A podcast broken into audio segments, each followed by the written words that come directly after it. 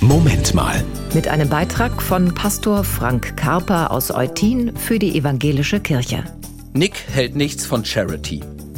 Dabei sind andere Menschen ihm nicht egal. Im Gegenteil. Das Schicksal anderer berührt ihn.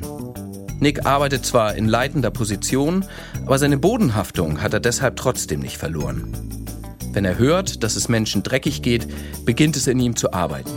Er macht sich Gedanken, wie geholfen werden kann, und dann ist er sich auch nicht zu schade dafür, Dinge selbst in die Hand zu nehmen. Aber öffentliche Wohltätigkeit ist nicht sein Ding. Denn Nick findet, dass das von den eigentlichen Problemen ablenkt. Er selbst möchte das jedenfalls nicht, irgendwo helfen und dadurch allgemeine Bewunderung ernten. Ihm wäre das irgendwie peinlich. Schließlich hilft er ja nicht, damit er selbst in einem besseren Licht dasteht, sondern weil die Not einfach manchmal so groß ist. Außerdem möchte er auch niemanden beschämen, dem er hilft. Deshalb ist es ihm am liebsten, wenn er das im Verborgenen tun kann. Heute ist Nikolaustag. Der Legende nach war der Nick, den wir an diesem Tag feiern, genauso jemand.